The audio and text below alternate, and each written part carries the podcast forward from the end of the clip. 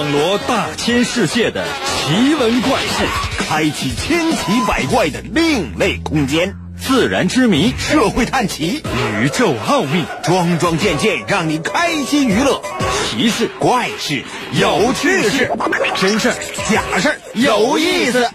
天下之大，无奇不有，信与不信，全在你一念之间。信不信，有你。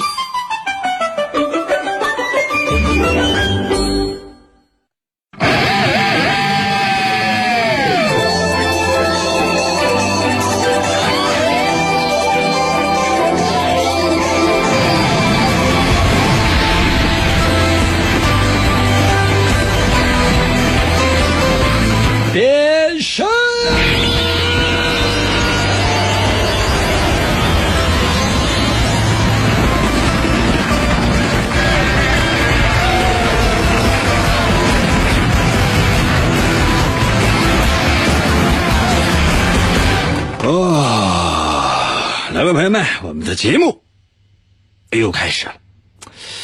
嗯，我最近就特别习惯说又，我就反复说又。我倒不是说是就是觉得怎么样，而是觉得每一天的生活呢，多多少少会有一些相同的地方。比如说哈，同样的时间呢，你要起床，然后呢，同样的时间呢，你要上班啊，同样的时间呢，你要睡觉，同样的时间，你差不太多都在玩着同样的游戏。你不觉得这样的生活很枯燥、很无聊吗？那么，如何才能够打破现在你认为有时候觉得很无聊的生活？才能够突破自己呢？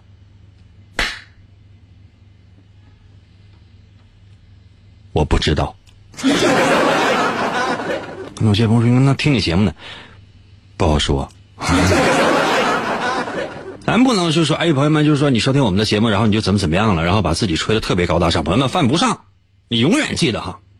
但凡有谁能跟你说，哎，服用了我们的产品怎么怎么样，你放心，那百分之百是骗子。因为这世界上他就没有那些百分之百的事情，就就算是一万个人，比如说吃这东西好使了，那你放心，第一万零一个人吃这东西，不见得就真有用，懂吗？这就是这个世界上的真理。那有些朋友说，那我看很多广告，我看都挺好，买。Oh my god！你买它，买它，买它。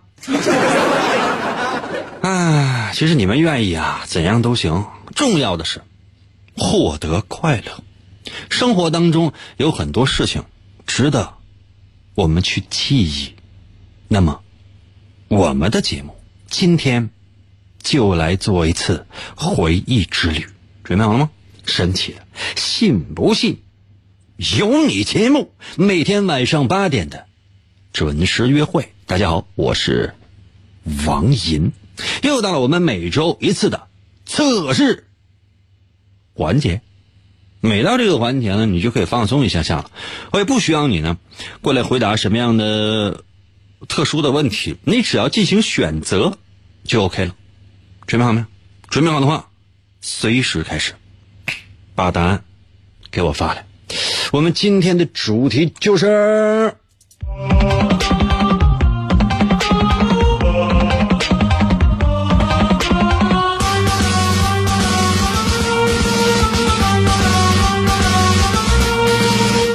呃，纪念品。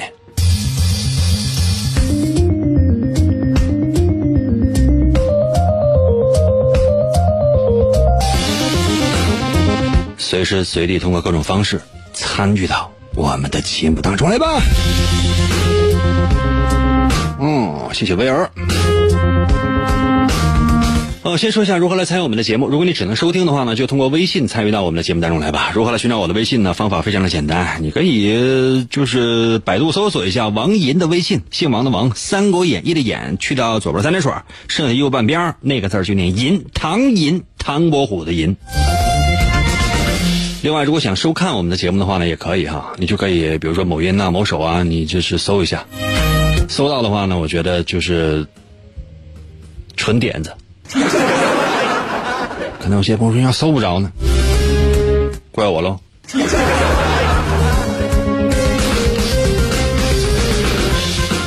来 啊，接下来的时间我问大伙一个问题。这个问题呢，我觉得特别重要啊，就是说，你们有有没有坐过火车？有些朋友说，应该这玩意儿合适吗？啊，合适吗？那你看，那你有没有坐过火车？就问你这话呢，你就回答。坐过的给我扣个一，啊，没坐过的话给我扣个二，啊。另外呢，就是说你要是说，呃，开始，八九点还给我留言说，哎，我要收看弹幕，好啊，啊，你就收看弹幕吧，啊。嗯，铁锤说应该听过就听过，说一遍就行了。啊，这伊迪斯，伊迪斯是哪儿来的呀？我用手指头插你鼻孔啊！伊迪斯，你那个手机屏幕坏了，你看不着我，这家伙你还搁那得得得得得得，能不能去换个手机？所有人都能看见我，所有能看见我的给我扣个一。所所有此时此刻能看到我的视频的给我扣个一啊！能看到我本人的，就是说这个。张牙舞爪，嘚嘚嗖嗖的，给我扣个一。看不着的谁谁谁别吱声。看着没？看着没？看着没？真有人能看着。那手机屏幕不好使。秀儿，呃，小仙女，你不要跟他们一般见识。啊，不要跟他们一般见识啊！你就说你给我扣一就行了。今天呢？我们的主题是纪念品，咱们要先说什么呢？要先说说火车票。火车票是怎么来的？你们知道吗？最开始这火车是没有火车票的，为什么？因为没有火车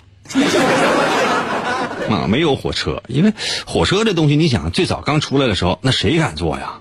你们有没有想过呀？那一个大铁疙瘩，然后在两个铁条上面轰隆隆、轰隆隆、轰隆，你要是干啥呀？这简直了，这是啊！天堂伞给我留言说：“一个我很爱，一个我爱你。”我知道了。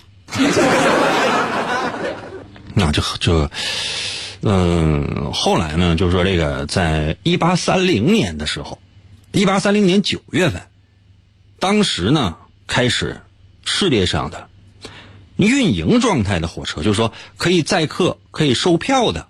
这个铁路正式投入使用了，当时是在一八三零年的九月十五号，就说白了就是，这个火车可以出去拉客了。嗯，那拉客的时候，那你想，这火车都搁铁轨上跑了，比如说从马路湾跑到光荣街，这都已经能跑了。但是呢，出现了一个问题，那玩意儿你上车之后那咋整啊？上车之后完了就是你，那你就是完了，一上车一交钱，一上车一交钱。一开始的时候，兴邦一两个人那也就稀里糊涂了。那人要多了呢，你超过一百个人了，那怎么办？于是呢，两天之后，在一八三零年的九月十七号，火车票世界上第一张火车票应运而生。当时呢，这火车票长大概是九厘米左右。就跟后来啊，就是那种比较原始的那种啊，像纸壳板的那种那个火车票呢，就是我小的时候使用那火车票特别特别像。现在这个火车票呢，基本上就都是，呃，长方形的一张小纸儿，小很薄一个小纸儿，但这里边也是有高科技的啊。以前的火车票，那说白了呢，我我自己都能拿剪子剪一个。当然就是没有印刷的东西，要是有印刷的东西的话，你们有没有想过？那做假火车票的有的是，嗯，做假钱的都有。那天我寻准备买一个彩色打印机啊，我寻打一打，呵呵。啊，咱不说这些了哈，咱说这个第一张火车票。当时呢，火车票上有啥呢？只有这个车站的名字、发车的时间，还有你坐车的日期就可以了。另外呢，火这火车票谁卖的，谁得签个名。比如说这个当时的车站的。呃，这售票员也不算售票员，因为你刚刚这火车刚刚运营第二天，那谁知道到底咋回事啊？就直接呢，就是说，呃，谁卖的这票，你签个名，比如说这票是我卖的，我得签上我的名。那你要能模仿我的名，那对不起，那那就白做呗。当时呢，还为了纪念这次火车票第一次应运而生，出了特别纪念版的站台票。什么是站台票？就是说你拿这个，你可以进站台。上火车之后呢，你再补票也可以。但当时能不能补票呢？具体我就不太知道了，因为这个这个文献里面呢也没有记载。你知道，朋友们，为了今天这个节目，我翻阅了大量的文献。有些朋友应该是这个文献的名字，就百度查了一下。然后哈，这是世界上第一张火车票应运而生之后，其他的那些铁路、火车，当时也很难说是那种叫铁路公司吧。那铁路公司也不是很全面，或者说也整个制度也不是很健全啊。其他的这些火车呢，都开始纷纷效仿，于是就有了各种各样的火车票。但这火车票呢，就跟现在的火车票不一样，就跟他们当时的火车票也不一样，因为就好像各国的钱币不一样是一样的。每一个国家有自己的这个呃金融系统，那火车票呢，或者是火车站呢，也有属于自己的火车票。比如说哈，从沈阳到铁岭那火车票，这是一个样的；从铁岭到沈阳的火车票，哎，另外一个样的；从沈阳到大连火车票是一个样的；从大连到到沈阳的火车票，它又是不一样的。那那么大连到铁岭呢？到不了。为什么呢？这个铁路暂时还没有开通，啊，就这样的。当时呢，你说每一个后来成立铁路公司了嘛？每一个铁路公司的董事，啊，以董事长为首，这些董事下边就是这些董事长小舅子啊、媳妇啊、老丈人呢，反正就说是比较亲近的人吧。他们呢都有叫终身免费票，这票什么样呢？有的是象牙的，有的是金的，有的是银的，啊。那这做工呢，相当相当讲究，那可厉害了。主要呢，就是显示他们是有特权的。后来呢，就说这个，嗯，乘客越来越多了。一开始可能也就三五十人，百十来人，可能也就坐着玩，没有把它真正当成日常的，呃，一种交通工具。那现在不一样了，朋友们，你要知道，有现在有些地方的人啊，每天上班要驱车上百公里，到的时候天就基本黑了。反正你这玩意儿没办法，这也是为了生存嘛。你去问问那些北漂，你问问他们他们住哪儿，每天上班时间可能都得两三个小时，不容易的啊。再看看沈漂，那有些朋友说应该有沈漂吗？怎么没有沈漂呢？如果你觉得自己是沈漂的话，你在我的微信或者说在我的视频直播平台，你给我扣个数字一。沈漂有的是铁漂，漂在铁岭。大漂，在大连的漂泊者，嗯，湖漂，葫芦岛漂泊者，啊，三漂，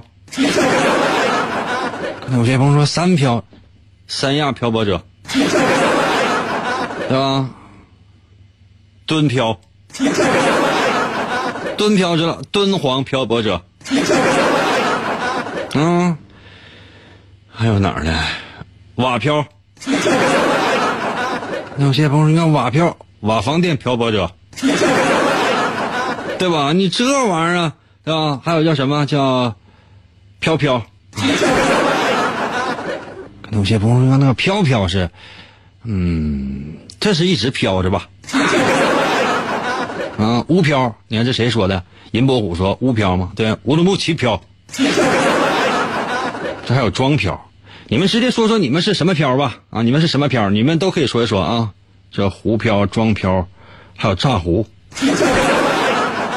炸湖还有安漂。小山羊是安漂的，就是鞍山漂泊者。要是咱们今天话题改为漂泊者吧，好不好？你说你是哪儿漂？还有营漂的，拉漂拉漂是什么玩意儿？拉拉斯维加斯啊？啊，这半岛还说人漂。人间漂，啊，云淡说辽漂，辽阳啊，啊，是，啊，盐说湖漂，啊，那湖漂呢？啊，那那漂吧。这灯漂是哪？灯塔呀？水漂是哪呀？水母啊？我发现你们就给你们讲点就真正真格的有用的东西的话，谁也听不进去。哎，总觉得就特别没劲。就但凡扯点闲皮嗑点瓜子儿，唠点闲唠点闲嗑，整点茶水这家伙你这一个一个这家，这感觉这个世界就没谁了。嗯，这还有吊漂，宽宽是吊漂吗？吊冰山的漂吗？啊，这简直了！这还有铜漂，铜二府票。啊，仙有蝶说尸漂，尸漂是什么玩意儿啊？尸体就跟那飘着呀。太气人了！李天锁说：“英哥，你这节目不就是扯淡吗？朋友们，但咱是要扯的。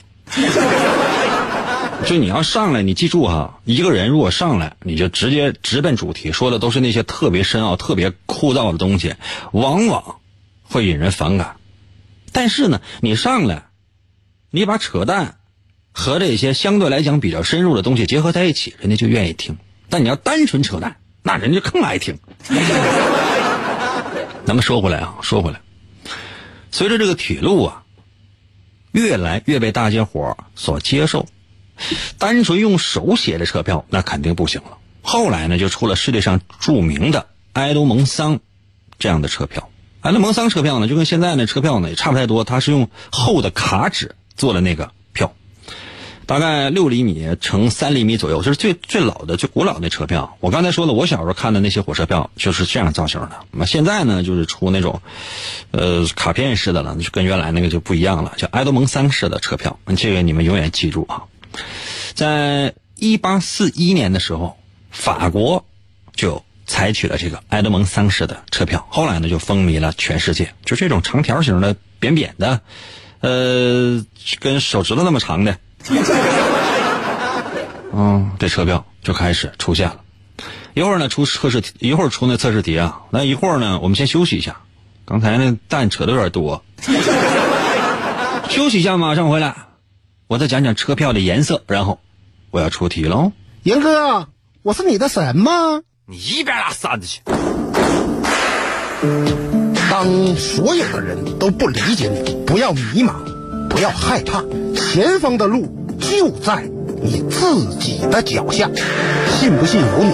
广告过后，欢迎继续收听。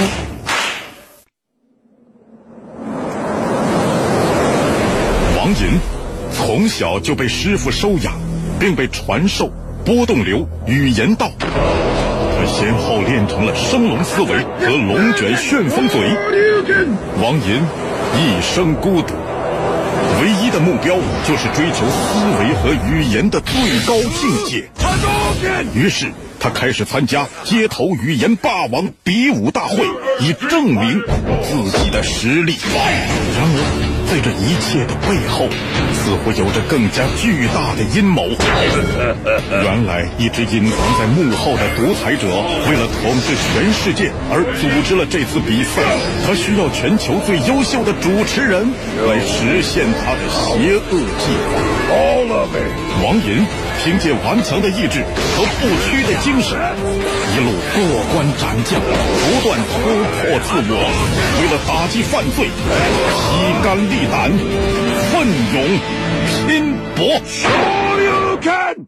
哇，来吧，继续回到我们神奇的“信不信由你”节目当中来吧。大家好，我是王银。今天呢是我们的测试环节，特别简单的一个环节。我希望所有人呢都可以通过我们的节目呢来进行一下放松，进行一下放松，不要有太多的心理压力啊，只要参与收听就可以了。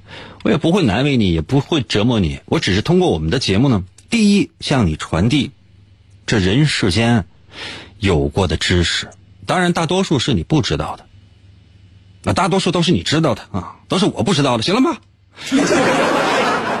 最主要的目的什么？不是让更多的人觉得我无知吗？我们的节目的最最主要的宗旨就是说，让你收听完之后觉得呀，跟银哥比，我简直像像神仙一样。啊，跟银哥比，我感觉我整个整整个人生都灿烂了呢。千万不要出现那样的效果，就是说，哎，听完了这个节目，觉得这主持人怎么各方面都比我强呢？啊，怪不得能当主持人。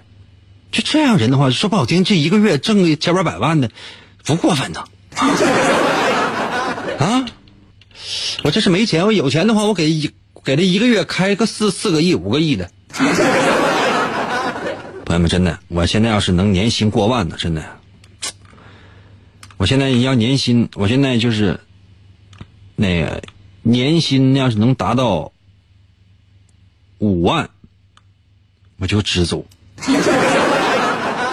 另外，就说谁要是有这个年薪五万以上这样工作机会的话，欢迎联系我。啊，胖胖，胖胖，你赶紧给我联系一个年薪五万以上的，联系我一下啊！我可以选择转身。刚才咱们提到的是火车票，啊，火车票。这火车票呢是非常有趣的一个东西。最早的火车票哈，它就是那个白色的，黄了吧唧的颜色。我看那个以前的火车票的颜色哈。后来呢，就是英国的四大私有铁路，它达成了一个协议，做了一个规定。什么样的规定？就是说，这车票哈，一等的，就是白色或者是黄色的。那我看的可能就是黄色那个一等的。二等车票什么呢？是蓝色或者绿色。三等车票是什么呢？褐色。这是不同的座位哈，就是说，而且它有不同的舒适度，就跟现在的一等座、二等座是一样的。嗯，狗票。可能有些朋友说什么玩意儿？什么票？狗。就是说你得有狗，狗也可以坐火车。狗票是红色的，啊，然后其他的车票就是用橙色的。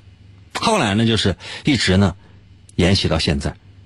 咱中国的这个，嗯，这个铁路这票客票也是卡片式的啊。当时那尺寸呢，跟最早的那个英国那个没差太多，就长度大概是五点七厘米，那宽度呢，那个最早的英国那个呃车票呢是宽度是三三厘米。咱中国那是二点五厘米，就是稍微的窄了那么一点点为什么？因为节约用纸。按理来讲，其实有一有那么一半也够。在当时呢，就是能打字那个工具呢，也没有现在这么先进。你要知道，最近这二三十年啊，人科技发展的实在太快了。我小时候拿见过手机呀？更别说什么电视了。这一个盒里边，就是就是在我面前放一个盒，完盒里边出来个人儿。我当时第一次看到电视的时候，朋友们这嘎给我吓的。这盒里边的小人儿，我得给他抠出来。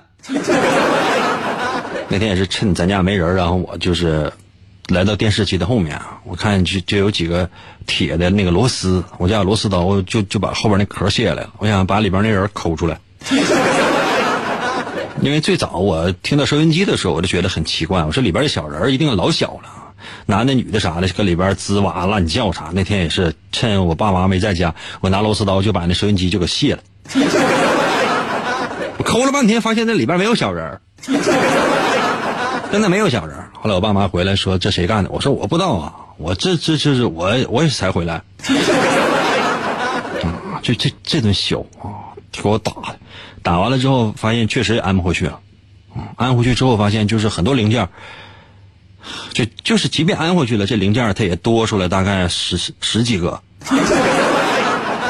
没有办法，真的。后来就是后来邻居也劝说，你光打他有啥用啊？打他这玩意儿，那那小人他就他他就能出来呀。告诉你啊，就说这孩子就破解了我多年的心头上，这是一个积压的一个疑难问题。我也就觉那小人咋怎么不出来呢？我今天才知道那里边那个小人可能是一个非常小小点儿，这玩意儿哪天我借个显微镜完，咱仔细再找吧。这就是当时的真实情况。那不说这些了哈，啊，一直到现在，这火车票呢，哦，开始有了一模一样的。你知道知道什么时候吗？一直到二十世纪八十年代，上世纪八十年代。在深圳开始有了计算机售票，后来到了九七年的时候，这没多长时间啊，铁道部确定这个计算机打印出来的车票这统一样式，才成为了今天车票的样子。你是不是学到了些什么？谢谢胖胖。那你们有没有想过，朋友们，你们有没有想过呀？咱们闲唠着嗑，闲扯着淡，我把整个火车票的历史我给你捋了一遍，啥也没记住吧？这好像就上课啊，就就假如说上课老师讲的特别有意思，你只记得老师讲的那些有意思的部分，老师真正讲的知识点和难点，老师也都讲了，只是融在里面了，你一句没记住。你净跟他推推推推推推笑了，人有心的人呢，那早就记笔笔记本上了，简直了！现在啊，请学习委员给我们归纳总结一下，今天我都说了些什么。如果只能收听的话，发送到我的微信平台；如果既能收听又能收看的话，你直接给我发来，懂了吗？总结一下，我刚才我都说了些什么，知识点都在哪儿，时间、地点、尺寸、颜色我都说了。我总结一下啊，首先，哪一年几月几号火车正式开通的？为什么两天之后出现了世界上第一张火车票？第一张火车票，它是由谁先手写来验票的？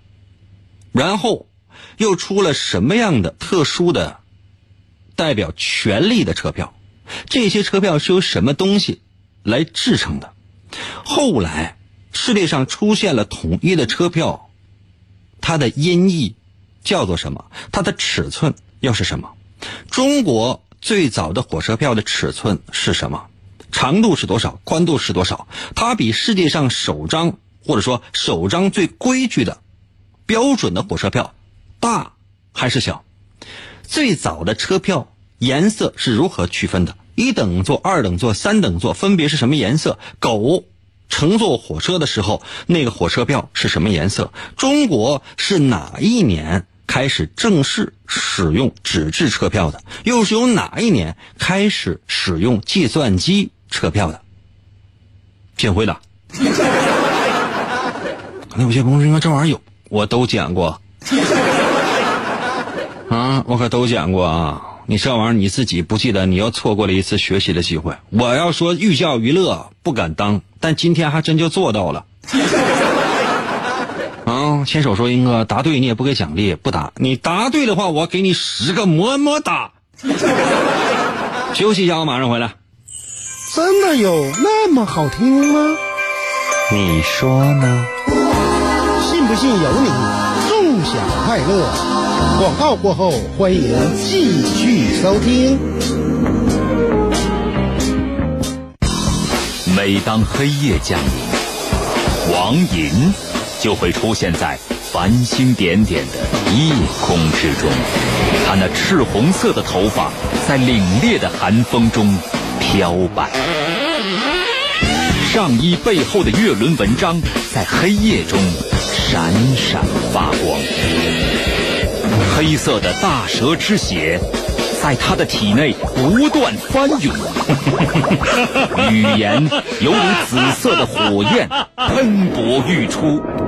他紧了紧两腿之间的红色皮带，如鬼魅般奔向。声音的世界，为了打破世代背负的命运枷锁，王银开始了又一轮的暴走广播。哦，来了，继续回到我们神奇的“信不信由你”节目当中来吧。大家好，我是王银。今天呢是我们的测试环节，刚刚呢讲了火车票的历史。那么接下来的时间呢，我就要出今天的测试题。这道测试题测试的是什么？你不需要知道，你只要根据你内心的真实所想去选择就可以。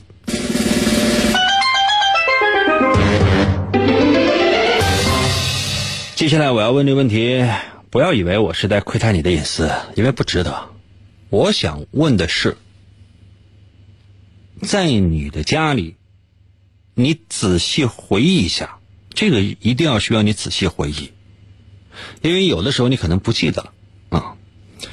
就说在你家里面哈，有很多东西，它使用的次数非常非常的少，或者说几乎都用不上，但是你又舍不得扔的东西是什么？我再说一遍哈，每个人的家里都是这样的。有些东西使用的次数特别少，但是这东西你就舍不得丢。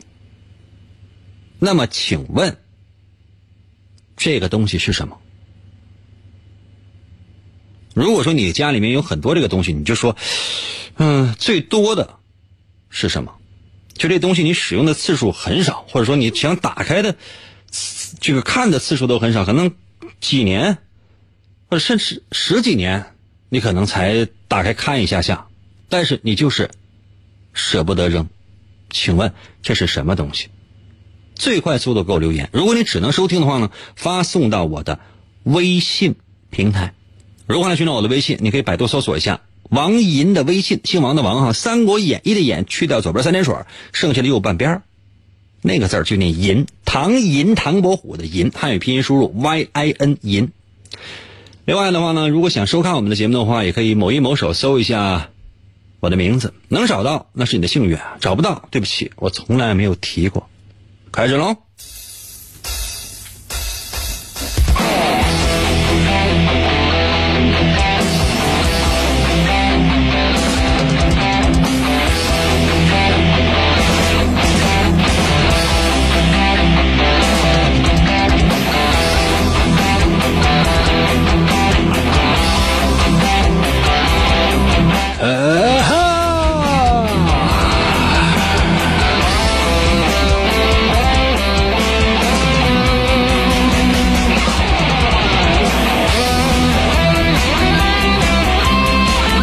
好了，今天的节目就到这里。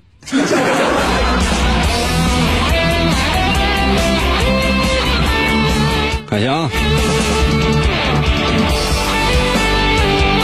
刘能说泡菜坛子，大哥，那你就是撇了吧。上给我留言说是节操吗？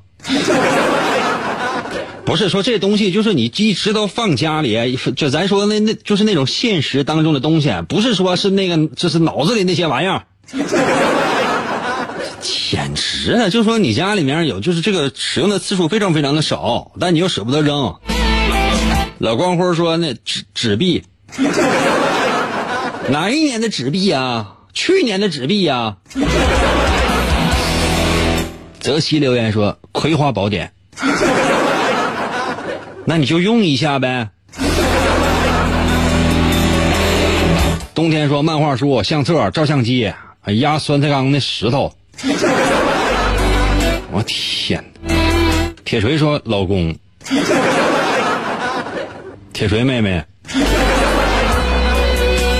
你这个答案真是太令人心酸了。你看啊，现在是这时间距离我们节目结束呢还有那么十来分钟的时间。等我们节目结束之后，你试着去用一次，看一下还能不能用。要能用的话呢，你就那就留着。真的说实在用不了的话，我是觉得可撇。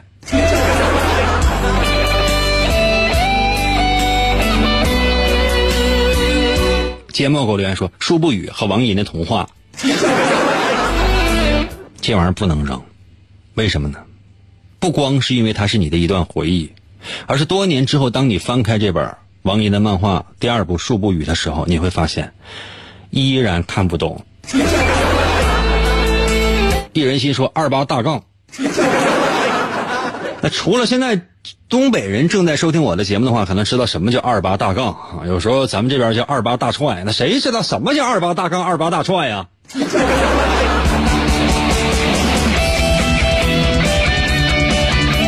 蜗牛给我留言说鞋拔子，留着打孩子吧。高给我留言说结婚证。这个不是一道脑筋急转弯的题啊，大哥。我是说你家里那些破烂就是数量最多的吧？行吧，我这么说，就是你家里有很多破烂那数量最多的是什么？就是说你看呐，或者说使用啊，这个次数非常非常的少，但你又舍不得扔。你的结婚证那玩意儿能扔吗？将来你办不少事儿，这是买房子、置地啥的，还得需要那玩意儿呢。记忆给我留言说照片呗。海给我留言说，但就是我女朋友，现在都没气儿了，我也舍不得扔。那你能不能把它贴在墙上？善良说旧衣服哦。空港说不行了，我太困了，睡呀。小奥说结婚戒指哦。特别奇葩的就是为什么到现在为止，就是说有人结婚还要买戒指，就是那破玩意儿有什么用啊？纯形式。我以前在节目当中啊说讲过啊，讲过一个钻石骗局，就是钻石这东西，哎呀，今天时间关系，现在也讲不完。就是钻石究竟是怎么回事儿啊？钻石一颗恒久远，这个就是买了就破产，这概念是如何形成的？那现在呢？这个钻石要在国际市场上是属于什么样的一个地位？以及呢，人造钻石产生之后跟真实的钻石的区别，以及对真实钻石市场的一个冲击啊，等等等等等等等等。那现在这个所谓的这个钻石，它究竟有什么价值？或者说它究竟有没有价值？都有待于商榷。那在这种情况之下，就很多人还买了戒指。我是觉得，就是你整个铁丝围一下不就得了吗？对很多中国人来讲，对很多西方人来讲，它是这，它是意义是不一样的。对于很多西方人来讲，这个东西它是你要时刻佩戴，因为它是一个你身份的象征。如果你没有戴婚戒的话啊，你走到哪儿去，然后人家一看，哦，这你是单身。你戴着戒指之后呢，那些追你的人，你只要把这个戒指这么一亮，像身份证一样，他说，哦，那这个人我不能再追了。就即便有人看你戴着婚戒仍然追你，你知道这个人道德品质败坏，他只想跟你玩一玩，而不是真想跟你在一起。那你可以选择玩不玩？啊，你自己想。嗯，摩托车给我留言说，我家上个世纪的摩托车，九八年啊还能开呢。你说哪？九八年那算新车了，大哥。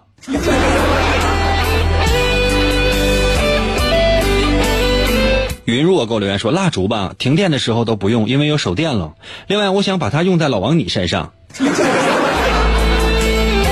莫名其妙觉得好刺激呢。”嗯，魏给我的微信留言说：“马桶，说的是你家有很多，使用的次数很少，你又舍不得丢。那你家放那么多马桶干什么？公共厕所呀？”床放哪呢？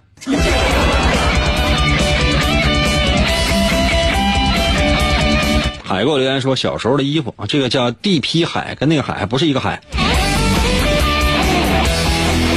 唐朝说结婚照相册，哎，特别奇葩的一件事情啊！我再说说朋友们，特别奇葩的一件事情啊。嗯，不知道从何年何月开始哈。其实呢，最早这个结婚要去照一张相片，它原来是代表着什么呢？它最早哈，结婚照一张相片，它是具有一些那法律意义的，嗯，贴在这个呃结婚照上面啊，贴在结婚证上面，它是一个最直观的一个证明，证明了你们两个人是夫妻。后来呢，慢慢的这些东西没有那么重要的。它衍生出来一个其他的意义，那叫什么呢？啊，那叫什么？那叫纪念。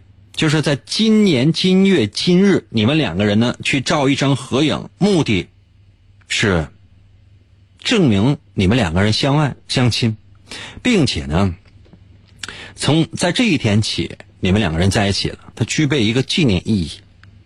然后呢？后来呢，就开始从上世纪九十年代开始呢，就是在咱们中国大地上就开始流行这个叫什么叫婚纱照。我这么说完之后，可能很多摄影师，尤其是做婚纱照的这个摄影师，可能就不太高兴了。那我讲完拉倒啊，你可以不听，因为我的影响力也没有那么大，所以说就是哪说哪了。就开始呢被灌输了这样的一种想法，就是说结婚之前一定要拍婚纱照。一定要拍婚纱照，因为对于女人来讲，就是说，哎呀，我这辈子我最美丽的时刻，我穿上我的婚纱，这是我一生最美的时刻，我一定要把它留住。对男人来讲呢，就是说，啊，行。对女人来讲呢，一定要有不同的服装、不同的套系啊，不同的场景、不同的心情，一定要拍出各种各样的非常美的时刻。对男人来讲呢，就是啊行。这婚纱照它整个的这个历史，最早呢它可能是室内，啊，只是比较就换各种各样的衣服，然后呢背景啊是相对来讲比较单一的。后来呢慢慢的演变，慢慢的演变呢，到今天之后呢，用各种各样非常古怪的行为和拍摄方式，啊，当然就是说不光是场地了，姿势啊，就是各种各样的什么都有了，它也是一种纪念。但是有这样的一件事情，你们要永远记住。就说把自己的时间精力，最主要的是金钱，大量的浪费在这个上面，那就是奇葩了，特别特别的奇葩，就是完全没有意义。这这个东西你一旦放那之后，那就跟唐朝说的似的，这结婚照的相册，你一辈子可能都不会翻。什么时候会再次翻呢？可能就是你老伴儿啊走了的时候。真的，你有没有想过，就一辈子就这个结婚这个相册，你打开？它能它能保存多久？是是是，咱无所谓啊，咱不说这些，因为科技的发展，它会留的时间越来越长。你这相册，你可能刚刚结完婚，刚刚看到的时候，你会多翻几次，然后至此开始不会再翻。每十年能翻一次算是多的，一直到死。比如说这个结婚照，你最多能翻五次，最多啊，最多翻五次。嗯，懂了。他的二 G 给我留言说：“哎呀，很少要舍不得扔，很少看要舍不得扔，那不是相册吗？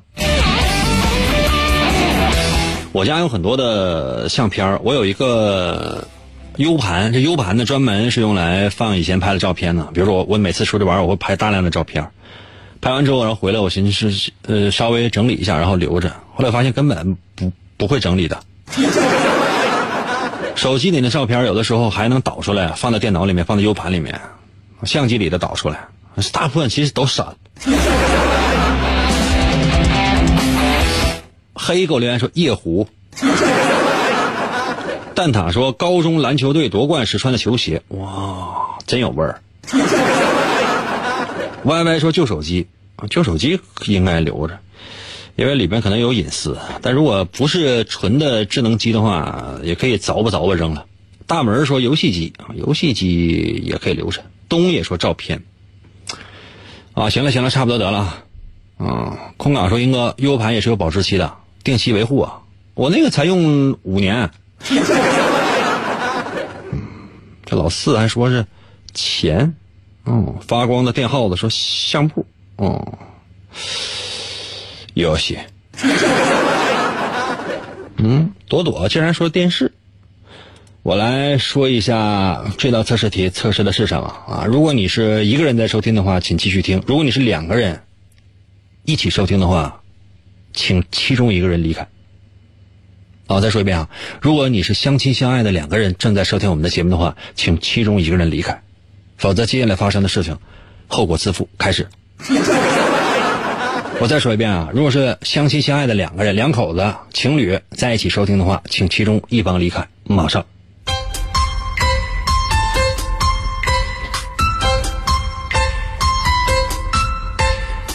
我问的问题是你家有什么，或者数量很多，或者说是反正使用次数特别少，完你又舍不得扔的东西。这道题测试的是你跟你的以前的那段感情会不会旧情复燃。如果你家里有很多的，就是如果你认为这个很多，然后舍不得扔的东西是以前的那些照片，无论是结婚照还是那些相册之类的哈。就是这样的人，对于过去的曾经发生过的那段感情啊，已经能够坦然的面对了，就是一切已经过去了。就在你的心里面，你你是认为旧情复燃完全没必要，因为过去了。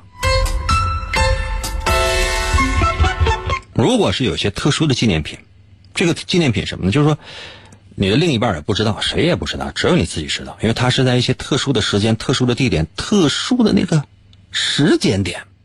留下的那个纪念品，无论你是出去旅游去的，还是那些只有你内心深处只有你自己知道那些小秘密啊，这样的人，对于过往每一件美好的事情，你都能清晰的记得。就即便你记不得，你每次看到这个所谓你舍不得扔的纪念品，你都能记得。所以说，你的旧情复燃率几乎就是百分之百，嗯，几乎就是百分之百。所以说，如果你看，如果你的另一半有很多这样的纪念品，你懂的。如果你家有很多破烂是什么的？是衣服，很多破烂是衣服。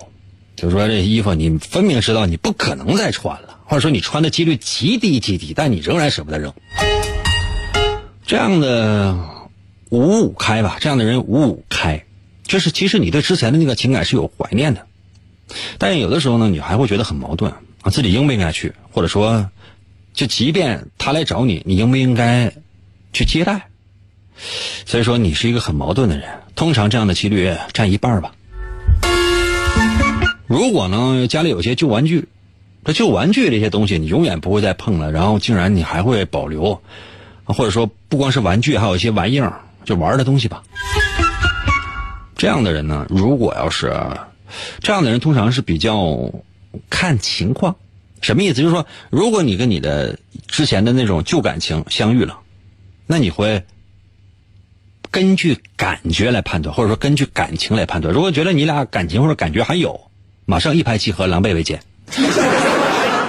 如果没有的话，那就拉倒，跟刚才我说那一半一半还完全不一样。刚才我说那可能还会有一定的挣扎，这个完全是靠情绪来行事的人。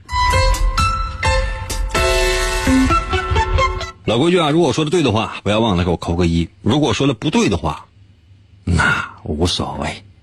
希望每一个人都可以有些值得纪念的东西。